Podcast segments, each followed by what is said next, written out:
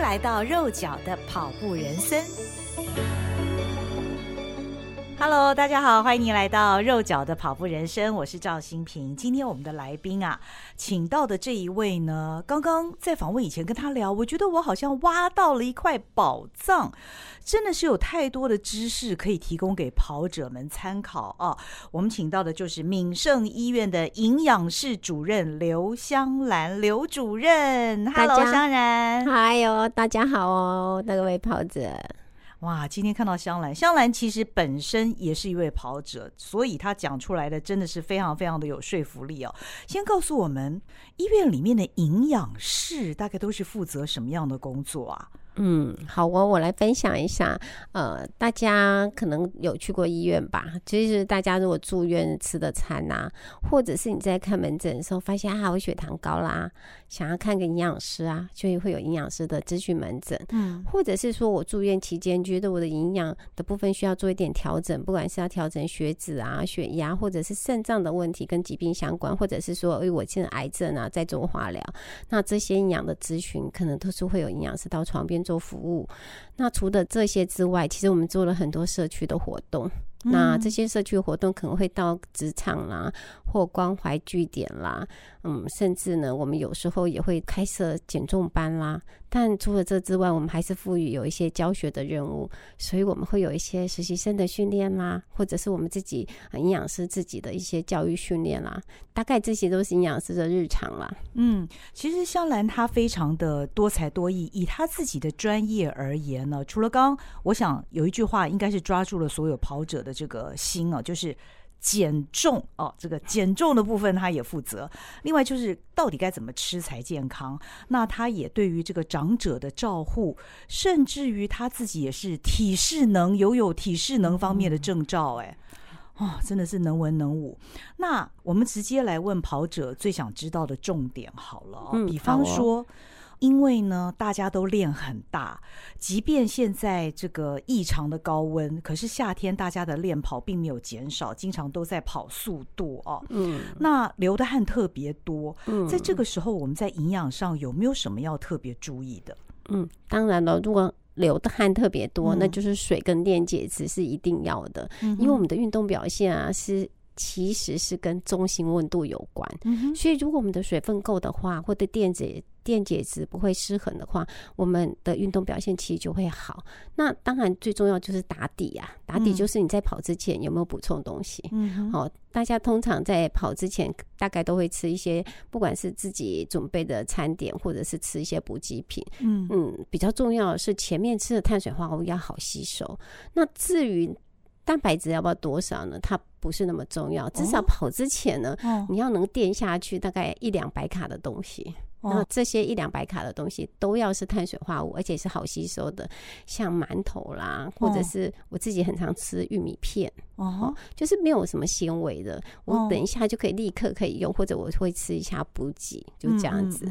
那跑前多久要吃这些碳水化合物？至少我觉得，如果你吃好吸收，至少要三十分钟。那如果你吃的比较不好吸收，比如我刚有可能举例到馒头，那它可能就要差不多接近一个小时。嗯嗯。那如果你要吃纤维再多一点啊，像有时候我很喜欢吃地瓜，嗯、那时间就要再往前提，因为它有一些纤维，哦，所以吸收就会慢。但吃补给大概都是半小时，应该就够了。就比如说我想吃一个补充包，今天比较晚起床，嗯，但我可能只是做个暖身，我就要起跑的话，就时间没那么长的话，那我可能就是会吃补给品，就是比较快吸收，能量。胶之类的，对对对对，我这种就会很快吸收，哦，那你等一下就可以立马去用的。用得着，因为我们吃这种食物，大概二三十分钟血糖就上来了。嗯嗯，嗯，所以刚好就是你已经暖身完之后就开始在使用了，所以就很能接得上。那水分的补充啊，其实。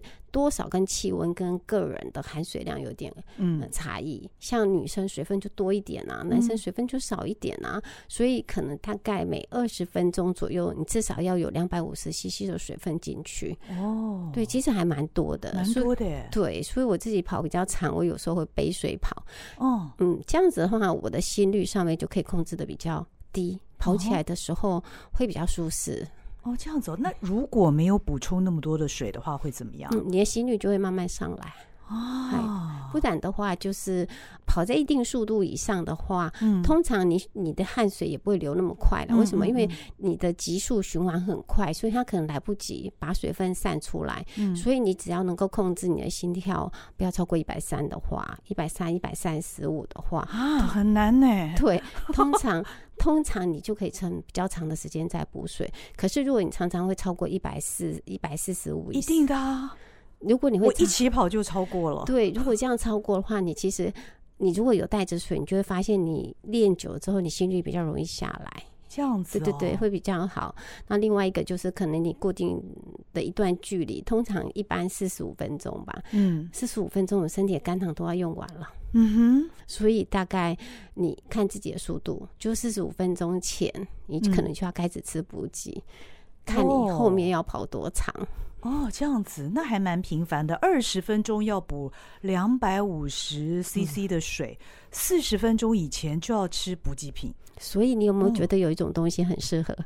那其实就是运动饮料，哦、你可以买大概六 percent 到七 percent 之间的这种运动饮料。哦、这种运动饮料其实保水性最好。比如说一百 CC 的水里面含有百分之六的糖，嗯，这样就是六 percent 哦，或者是七 percent。哦、但大部分现在的运动饮料大致上也是在这个左右，哦、某些比较高一点，可能会到八或九、哦。可是你可以大概把把那个标识拿来看一下，你大概就算得出来，就是诶、欸，这个这一瓶几 CC 啊，里面有多少糖啊？就就看糖的位置，你就算得出来。这种保水性比较好的运动饮料，其实你喝了就水比较不会出来。就好像现在好像有一些糖也是属于比较保水性的糖，有些长跑的人好像也会买来吃。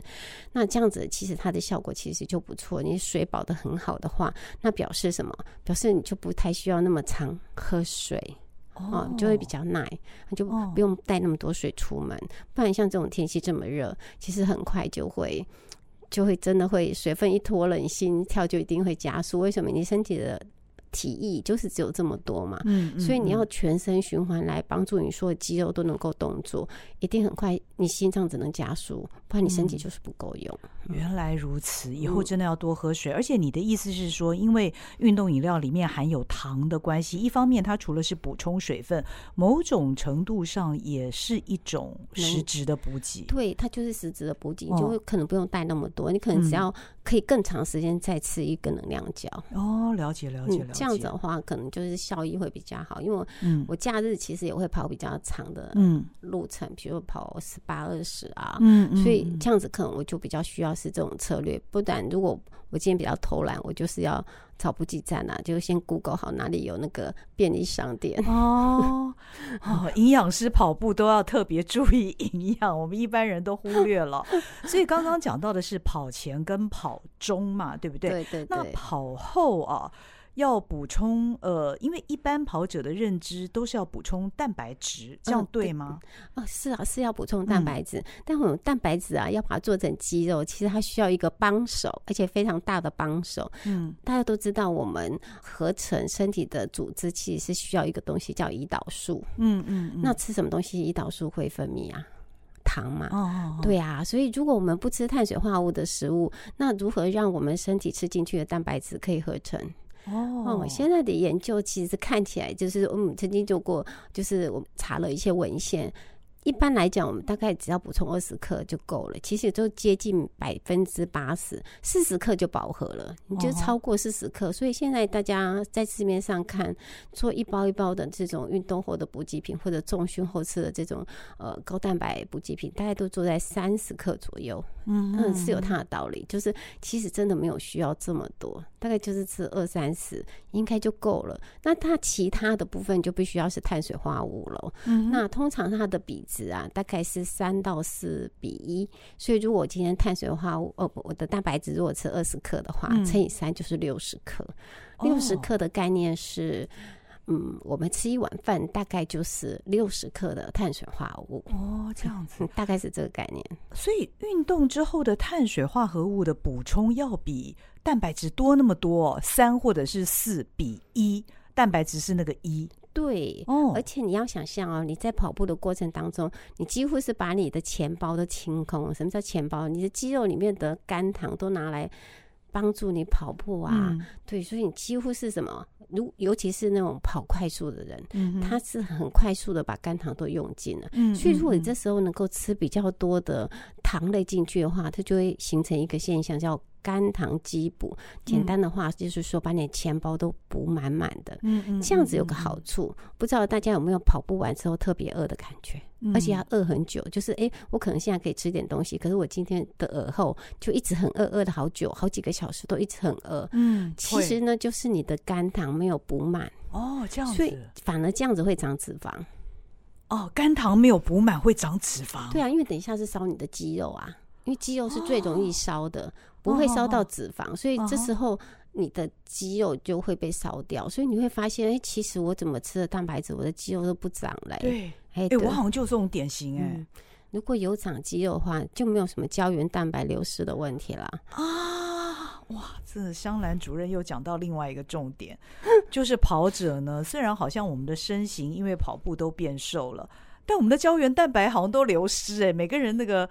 脸上的线条 也都好像越来越明显哦，随着消瘦，嗯。嗯，所以我们先回到刚刚哦，就是说碳水化合物要补充的充足，才能够补充到肝糖，这样子的话呢，我们燃烧才不会把我们的肌肉通通都烧光，而没有烧到脂这个脂肪，对，哦。哦所以大家在赛后，像我在赛后都是大量的蛋白质，我我吃那个碳水化合物都吃的很省，你知道吗？因为我都视碳水化合物为一种罪恶，我觉得它好像就是一种热量，所以我这个想法是错的。我以前其实也是这样，嗯，但是因为我自己真的是实际，因为我自己也是跑者嘛，嗯，所以我呃自己也。真的是自己就去试了这件事情，突然发现，哎，果然是因为我以前的体脂也是降不下来，嗯，但就是呃，虽然我不会胖，但是我肌肉也一直养不上来。就是如果你的体脂有一定，那体重有一定，那表示什么？我的肌肉就是没有变多呀，哦，就是这样。再加上因为年纪呢，合成会慢，所以我其实就有点想说。应该要找出一个方法，让自己可以流失的慢，又能够呃多长一些。所以我后来就自己真的去实验这个方式，是的确这样子，是的确可以保住比较多的肌肉啊。所以增肌减脂，我们平常。也都要吃那么多的碳水化合物吗？平常如果你没运动的话，嗯、其实是不需要吃那么多碳水化合物。哦、这个有个实验很有趣，就是他这样一只腿啊，就是踩飞轮，一只腿不踩飞轮，但我就吃蛋白质跟碳水化合物，就发现呢，只有踩飞轮那只腿会形成肌肉增加，另外一只腿就不会，哦、所以会形成脂肪吗？那当然了，因为它是多余的热量啊，哦、所以如果你有动，你又有吃啊，它的确是加成的效果，嗯、就非常的好。嗯、所以呢，如果各位跑者呢是每天都在练跑的，一定好好把握这种帮自己那个好好的养健康、养肌肉的一些好办法。嗯，嗯碳水化合物要足，哦、对，赛后。三或四比一啊，对蛋白质这样的比例，那吃的那个时间应该是要尽快吃吧？对呀、啊，三十分钟，哦、最晚就是一个小时。嗯，不过我可以讲一下要吃多少啦，嗯，因为刚刚只是一个比例嘛。对，各位在跑步的时候是不是很喜欢用，就是会戴个手表啊？和、uh huh、可能赛后的时候你就马上可以在你的 App 上看到你消耗多少热量。对对，啊，它就是一个参考值。Uh huh、如果你可以扣掉一下，就是大概整个。比如说，我举我自己的例子好了。比如，因为每个人体重不一样嘛，嗯、所以如果我今天跑十八公里的话，嗯、我可能消耗一千四百卡的话，嗯、那我扣掉我运动前吃的、运动中喝的这些运动饮料之外，嗯、剩下了等一下餐后通通都要吃进去，你这样子就会一直瘦。就是会瘦脂肪，就一直瘦脂肪。等于我们要做数学，就是说赛前吃了多少也都要计算。呃，我觉得简单算，就是呃，通常我都会扣掉，扣掉。比如我赛前会吃两百嘛，那赛中我如果指的是两百卡还是两百卡？两百卡。比如说我赛前吃两百卡，那我赛中我可能都会吃运动饮料跟补给的话，通常会估了一下，可能吃三四百，所以。我这样吃下来是不是只基本我就可以扣掉五百？对所以等一下 App 上出现的东西，我就直接自己扣掉五百，剩下就是我等一会要吃的就热量。哦、这样子的话，大概就是差不多，差不多你就可以达到体脂一直下降，但你体重不会下降。的目的，哦，所以大家不能偷懒，一定要算这个数学。可是你自己真的都是这样身体力行，是不是？因为我觉得很多跑者，嗯，他们因为跑量跑的也很大嘛，嗯，所以对于那个热量好像也都不计较了，就会尽量的大吃，欸。哎，对啊，所以你就尽量的大吃啊。嗯，因为呃，最简单的方式其实就是量体重而已啊。哦，像水分就很简单，我自己有个习惯，就是我去跑之前，我会先量一下我的体重，跑完的时候。我就也会上磅秤，比如说我少了一点五公斤，我等下喝的水就是一点五公斤，要补到满。哦，这样哦，对，这样子的水就会补回去，这样子你的心率恢复会很好，就是很快就会恢复。不然你可能会跑完之后会有一段时间的心率会稍微高一点，嗯，手表上是可以看得出来的。所以你可能就把水补回去，而且这样子的营养素的利用啊，还有循环，其实就还有保护肾脏，我觉得很重要。尤其是天热的时候，脱水对肾脏的损伤是最大的。嗯，好，所以跑前跑后我们要积极的看那些数字，包括热量跟体重啊、哦，好，那另外就是好，接下来我们要讲到重点，胶原蛋白这件事情。嗯嗯、那到底跑者要怎么样才能够尽量避免我们的胶原蛋白也跟着 这些 热量而流失呢？嗯。其实不要说跑者，其实我觉得一般人都很注重这个，因为我平常在咨询的时候，嗯、大家最在意的可能就是，哎，我胶原蛋白怎么补啊？真的，是不是要吃什么鸡鸡皮？对，真的吗？真的不是哦，真的不是哦，也不是要吃肥肉哈，蹄膀那些也也不是。但是事实上，我们的胶原蛋白啊，其实是蛋白质跟维生素 C 两个合成的。哦，然后维生素 C 呢，其实胶原的前子，所以如果你缺乏的维生素 C，你吃的蛋白质呢，结合成成胶原，其实它速率。跟量就是会比较少，哦、所以维他命 C 其实是有这个功效。哦、所以也就是说，不管你今天有没有买胶原蛋白来吃，虽然胶原蛋白啊经过我们的胃酸分解之后还是蛋白质，所以它可能还要自己合成成我们身体的胶原。哦、那至于会不会合成到你想要的位置就不一定了啊。哦。有有办法补到我们想要的位置吗？比方说脸，现我觉得现在其实是有一种专利型的胶原蛋白是可以，但是呢，毕竟它的量还是少数，嗯、最基本是你的底要打好，也就是说你热量啊、蛋白质可能要到我们身体需要的，至少要打平。你吃了胶原蛋白，它才有机会机会长上来，不然其实它就是当热量烧掉而已，所以你就花了很贵的钱，然后。其实它也不过只是当热量，我觉得这样就有点可惜。所以呢，尤其是跑者是，我觉得是更有能力可以吃热量。所以其实我觉得就不要太斤斤计较，就该吃的就要吃进去。这样子的胶原蛋白其实原先的可以保得很好。如果你再做一点加强的话，那这样效果一定是会更好啊。嗯，哦，那我们每天到底要怎么吃才知道自己是吃够了？蛋白质比较简单算，通常如果按照我们健康人标准啊，如果是你差不多是中年的话，大概每公斤体重就是一克就好了，其实不多。可是我们现在人吃的都比他多，那其实，在运动人都要比我们平常人吃的再更多一点，所以你其实是可以把你的体重乘以一点五。哦，比方说五十公斤，五十乘一点五的蛋白质。对，嗯、那大家都有吃过鸡蛋吧？对，鸡蛋一颗大概就是七克。哦、大家都有喝过一杯豆浆吧？哦、就是两百四十 cc 豆浆。我们市面上其实有两种豆浆，一种是呃一般型的豆浆，然后另外一种特别加了一个字叫浓啊，或加厚啊，有没有用啊？有，真的不一样。也就是说，你没有那么大的胃，你也不想吃那么多的话，通常一般型的大概就是两颗鸡蛋的蛋白质。哦、那通常一颗鸡蛋大概就是七克。嗯，好、嗯，然后比较浓就会比较厚的，其实它大约都会是三颗鸡蛋的蛋白质。哦、所以如果你想要同样喝一瓶，你希望蛋白质多一点的话，嗯、那你可能可以选择比较浓又或者是比较厚的蛋白质。嗯、那植物性的蛋白质其实它有一个好处，就是它的支链氨基酸，大家应该有听过 BCAA 吧？对对，它的含量就是会稍微高一些。哦，植物性的。对，再加上因为我们会吃比较多蛋白质，当然就会很斤斤计较我吃进去的油好不好啊？对。如如果是植物性的油，是不是就觉得哎安心很多？哦、如果我今天吃的是动物性的。哦所以肉。对，比如说我吃红肉，它的饱和脂肪酸就很多，所以在做健康事的时候，我就不想要吃那个对身体呃有一点负担的油脂。所以运动人不是都吃什么鸡胸肉嘛？哦、那一则是它的油脂含量少，嗯，但是呢，嗯，它的油脂也不全然都是那么的好，所以有时候可以做一点搭配。嗯，也就是说，哎，如果我今天是。鸡肉跟豆浆一起搭配的话，嗯、这样的油脂的比例其实是还不错的。哦，嗯、这样子哦，原来鸡胸肉的油脂也不是那么好哦。嗯，它很少，所以它虽然它可能会有一些多元不饱和的脂肪酸，嗯，你吃多了，但有可能会比较走发炎的路线。可是你不会吃这么多嘛？哦、因为它本来含量就很少，哦、像它的含量大概我们我刚讲的一颗鸡蛋的蛋白质这个量，它油脂也是零点几克而已，是不多，嗯、只是说。如果我们都是很专注吃蛋白质，又吃很多的时候，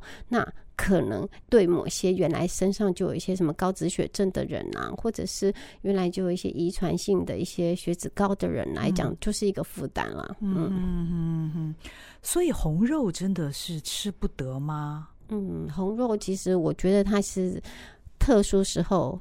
也不是这么说，应该是欢庆时候才能吃的东西。哦，这样子，比如说生日啦，啊啊，什么结婚纪念日啊，这样你的比例就会下降，你就不会觉得说，哎，它是不能吃的食物，是它在我非常欢乐的时候值得一吃的食物。哦，就是拿来犒赏自己。对，但是平常的时候都是做健康的吧，对不对？还是白肉吧？对，是鸡肉或鱼肉吗？嗯，对，豆鱼蛋肉，所以豆是第一名，哦第二名是鱼。哦，这样子，哎，是。那皮到底该不该吃呢？鸡皮、鱼皮，我觉得看你的饮食习惯。嗯，如果你平常的油脂其实是很少，然后今天的这这只鸡啊，或者是这个料理的鸡皮又很特别，当然是去吃啊。比如我今天就是只有上某家很有名的，专门吃鸭皮的，哦、特别好吃的。我可能一年也不过出吃一两次，嗯、我觉得就是吃啊，因为呢，就是你今天要来的目的，嗯、那你就不要把自己局限，嗯、你还是有很多机会做健康的事情，嗯、把身体调节回来，嗯、而且你又不吃多。嗯、但是呢，如果你做的这件事是每天下午就一定会这么做的，比如每天一定会喝一杯饮料啊，嗯、每天下午都一定要吃一块蛋糕啦，那这件事情如果你的身体负担得了。当然也就 OK 啊，但是如果你发现你健检的数字已经出现红字的时候，那可能就需要在频率上做一点调节，这样子才会觉得是一个开心的人生啊。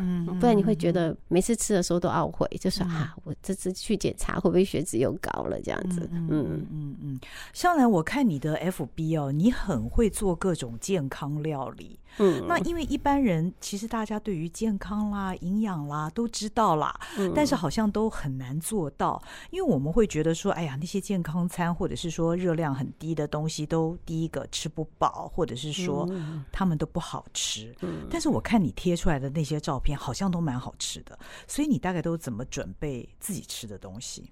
嗯，我自己其实很喜欢吃好吃的东西，嗯、但是呢。因为我是营养师嘛，病人也常常会问我说：“嗯，这些你吃吗？你吃草吗？”就是类似这样，或者病人会 会呛我：“你运动吗？” 就类似这样。所以有很多事情可能都是被激出来的，觉得哎，我应该是去运动一下，我应该是好好做一下美食，给你们看看一下，这样子也蛮好吃的。所以就是自己很想尝试做，再加上自己可能也很爱吃，那可以给大家一个。概念就是，如果你希望它好吃，那你又希望吃多的话，嗯、你可以朝着颜色这件事情着手。哦、因为我们的蔬菜啊，其实它的热量其实是低的，嗯、但是它抗氧化的程度却是非常的高。嗯、所以有时候我们常常会想说，我要来买个什么东西增加抗氧化啊，比如说。比如说，有些人会说：“哎，我是不是要吃什么茄红素啊？或者是哎，最近蓝莓很多啊，是不是应该来吃一些？”其实你都是可以从这些不同颜色的这些植物性的化学成分来增加食物的缤纷感。那这些东西的热量其实都不高。哦，然后再加上你想要增加的一些像碳水化合物，我最常放的碳水化合物可能是地瓜。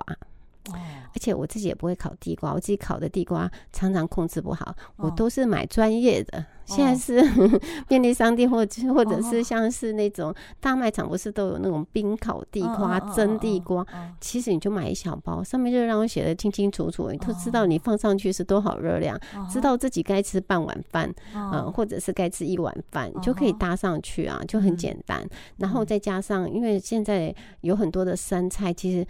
品质做的很不错，所以如果你不想自己动手烫个菜的话，你也可以用生菜来搭。而且现在很多的超市也是有一袋一袋的生菜，你只要拿回来搭，可能就很方便。所以不一定你自己每样东西都要自己做。像我也很常买那个现成的，就是。应该也是个超商会卖的，比如说葱油鸡腿啊，葱油鸡胸啊，哦、你买回来的时候就可以跟各种蔬菜搭在一起的时候，哦哦、其实它就很缤纷好吃。你可能真的不需要，或者你可能也可以用气炸锅。我最常用的可能是气炸锅。我每天的中餐其实都是我早上跑完步的时候做的。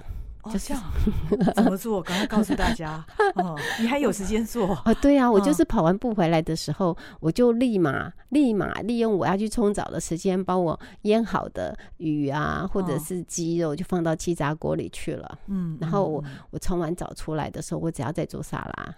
就可以了，那就是你的中餐。我的中餐，我就把它带去，那我就可以吃。那就大家可以在我的粉丝页或 FB 上看到的照片。其实我就是去到那里，再把它摆到容器上面，我就可以好好享用一餐。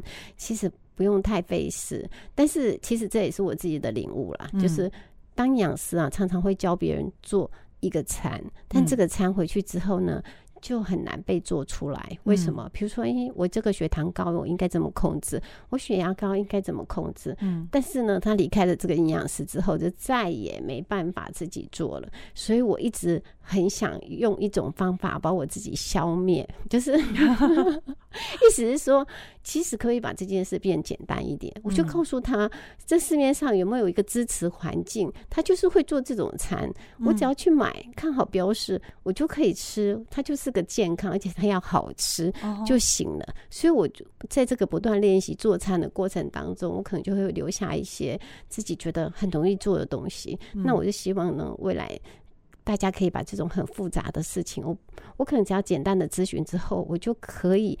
支持自己，管理自己，让自己健康，这样子。嗯嗯，其实最近你跟便利商店合作了几款餐呢？嗯，那那几款餐，当然第一个热量不用讲，他们都是很低的。嗯，那吃起来也有饱足感，那也好吃。嗯，那你大概里面都会放哪哪一些的原料，让我们也许呃到便利商店可以吃这样的东西，然后我们自己在家也可以尝试做这样的东西呢？嗯。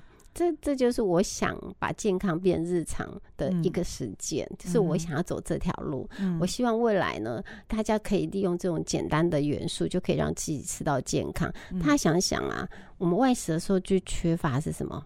蔬菜嘛，对，对不对？我自己的小孩买便当回来的时候，其实菜都很少。哦、但是呢，你买便当回来的时候，你还想自己去烫一盘菜吗？真的不想，真的不想，家里也没菜。对，然后要不然就是他们也很喜欢买便利商店，买回来之后发现，嗯，蛋白质好像也不够。嗯，你这时候也不想要再用气炸锅炸一个东西来吃，为什么？就是有时候可能不搭，或者其实你就是很忙，你才才会买很方便的东西。所以我就把我这个概念把它实现，也就是说这个组合里面呢，我希望它有。全骨的元素，嗯，就是有颧骨就可以，当你外食的时候可以多增加一点吃颧骨的机会，因为颧骨其实很多营养，比如说 B 群啊，或者我纤维多一点啊，那其实我身体的好菌可能可以养得好一点，就菌相好一点，我身体可能免疫力就好一点。那再就蔬菜就是少嘛，他买到的粥回来可能都是粥，对，或者是里面有些肉，对，但是呢。我就想，这个粥里面就是要多一点蔬菜。对那除了可以增加饱足感之外，就是我可以弥补我我只想简单吃的时候，还是有蔬菜，然后一碗可以吃光光，我不用再什么，不用觉得说，我以前啊自己吃粥的时候也是会有点罪恶感。为什么？就也没蔬菜，我自己又不想准备蔬菜，嗯、但这碗粥我可能只想吃一半，嗯，因为可能碳水化合物就够了，嗯、那剩下的来。那就糟蹋食物，或者要丢掉，或者再留下一餐吃嘛。其实有时候都很难做到，嗯、所以后来我就想说，哎、欸，那我就来做一种一款粥，可能只有半碗饭而已。哦，它热量不会高，但是其他我们应该有的蛋白质啊，可能我要的蔬菜我都把它充足，这样你这一碗粥你可以吃光光，这样吃得饱吗？啊，可以的，因为它蔬菜很够，哦、再加上可能有一些全谷类的米在里面，哦、所以一碗这样子吃下来的时候就刚好都均衡了，哦、所以。就是我想要让外食人在均衡跟多鲜，还有就是它是一个好的糖类，大家都喜欢怕长体脂肪嘛，对不对？所以我的元素里面就希望能够让血糖上升慢一点，就是比较能够达到代谢平衡这件事情。嗯、也就是说，我吃碳水化合物这件事就变得比较没有罪恶感，而且会很开心的享受它。嗯，这就是我设计这个餐的概念。嗯嗯嗯。那比方说像是沙拉的话，通常我们都会觉得吃沙拉没有饱足感。那这个可以怎么样的调配？沙拉呢？其实你可以加一点其他蛋白质的元素哦，哦，那增加它的丰富度。比如说，你可以放一点，现在有很多不同的豆，比如说呃什么鹰嘴豆啦，嗯、或者是毛豆，或者是像一些白肾豆之类的。现在好有有种豆。大家可能也可以方便买到，就一整袋里面有很多五五种彩色的豆，哎、欸，有有有有，对，对我也常买回来跟我自己的沙拉搭。Uh. 那这种豆类呢，其实它就除了碳水化合物之外，其实它最好就是它蛋白质比例也稍微高一点。嗯、那另外你可以加一些像一些鸡肉类的东西，嗯、那这样子的搭配就会比较好。你如果不是搭配鸡肉，可能也可以搭配像鸡蛋。嗯，我觉得也是很方便，呃，这样子的组合就会在早餐的时候就提供你满满的那个纤维啊，这个纤维，那大家都知道吃菜很像吃草嘛，对不对？嗯，所以有时候里面放的这些沙拉里面要有一点像。香料类的这种蔬菜，可能你会觉得比较好，比如说像芝麻叶，哦、那你就会在吃起来的时候会觉得它的口感跟它的香气会不一样。哦、那这样子会增加这个沙拉的丰富度，也就是这种香味跟口感，还有不同的层次的食物，让你觉得哎、嗯，吃起来很有享受的感觉。嗯嗯嗯，你在成为跑者前跟跑者后，你自己的饮食习惯有没有什么改变？最大改变就是吃很多碳水化合物，真的跟我的认知不一样哎、欸！今天才知道碳水化合物原来吃的要足，才能够生成蛋白质。嗯，这的确。哦、OK，那现在你你平常那么忙，你都怎么练跑啊？我以前是晚上跑，嗯，但是我我发现晚上不好睡，就是你跑完之后，虽然感觉上身体是做了一些活动，所以躺下去可能很好睡，嗯、可是因为我白天工作其实也很忙碌，嗯嗯、那。其实晚上跑完的时候，反而你的交感神经就会非常的兴奋，嗯、所以你好像身体是睡着了，但是你灵魂还醒着。哦、所以我觉得这样的睡眠品质就就没有那么好。其实我是很好睡的，我只要碰到那个枕头就可以睡着。哦、可是。这样的跑步会让我有一些困扰，后来我就很早跑步，嗯、就是早上可能五点开始起跑，这样子。那因为现在很热嘛，所以我几乎会在六点或六点半以前结束跑步。嗯、那回来的时候就很充分的可以做午餐跟上班。哦、那这样有效率，嗯，对，这样我就觉得一天下来就不会觉得我。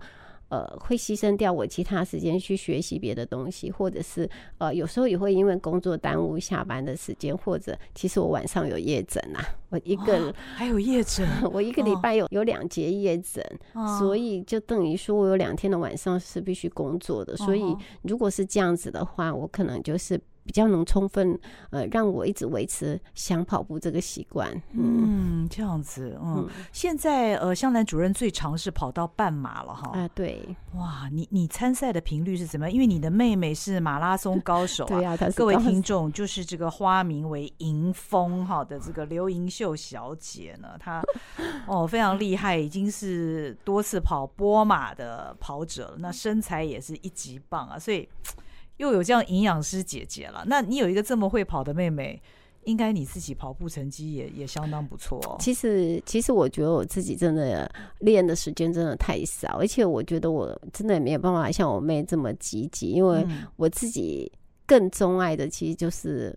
营养这件事情啊，所以我自己花了更多的时间在营养上面。那跑步这件事情是跑跑跑，我自己也跑出兴趣，但我自己有一个目标，就是我今年呃要跑我第一个出马。哇，在年底的时候，台北马吗？对呀，但是我不知道会不会被抽中。嗯 哈，哎，那所以现在有在进行一些科学化的训练了吗？对啊，就是我现在有在跑课表，就我，所以我第一次跑课表，我以前都不跑课表，就是随意跑。Uh huh. 但是不跑课表的话，就是不会进步。但是跑课表的确，你就会觉得每次都要交出一张成绩，今天完成了，完成了，完成了，打勾了，打勾了，打勾，就有点前进的感觉，成就感哈。嘿，对。哦，那我想请问你哦，因为呃，跑者有的时候我们会看到，有时候量体重，那个体重计上面也会告诉我们，我们的基础代谢率是多少？嗯，对。那个到底准不准啊？是不是说？我们如果吃的是，假设你今天没有运动，吃的低于那个基础代谢率的话，就可以高枕无忧，不会变胖，可以以那个为每天进食摄取热量的一个标准吗？它不是很精准，嗯，但是我我每次演讲的时候，如果大家很想算这个，我都跟他说。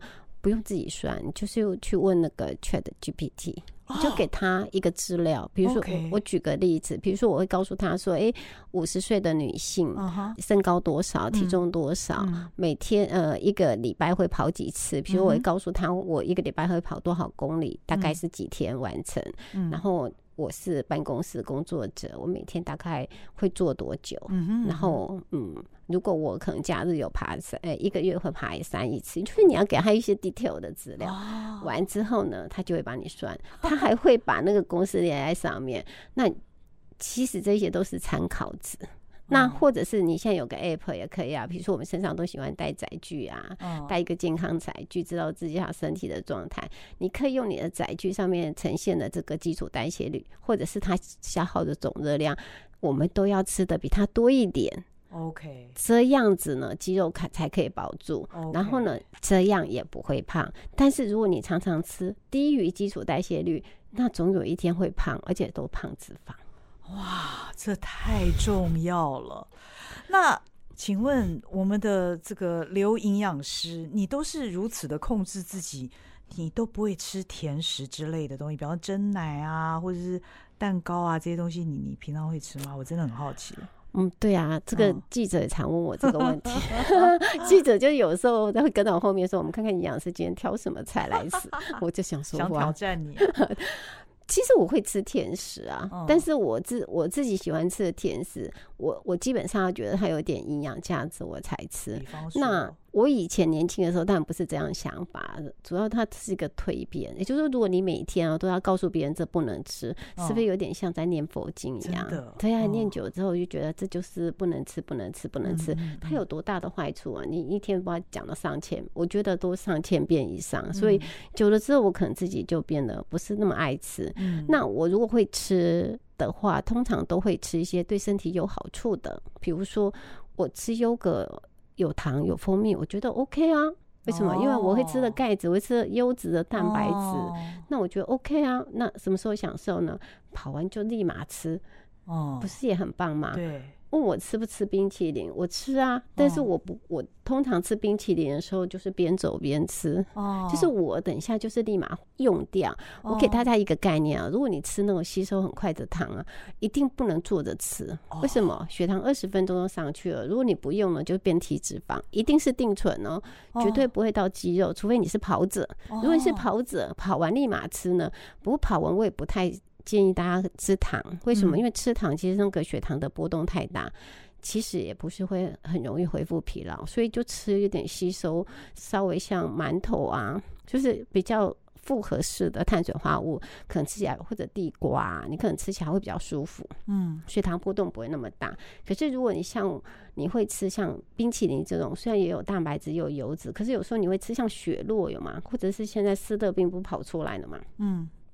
你吃这全糖的东西，大概二十分钟之后，立马变成体脂肪。如果你坐着的话，哇，哦，这好重要。所以边走边吃，边走边吃。那我自己也吃巧克力。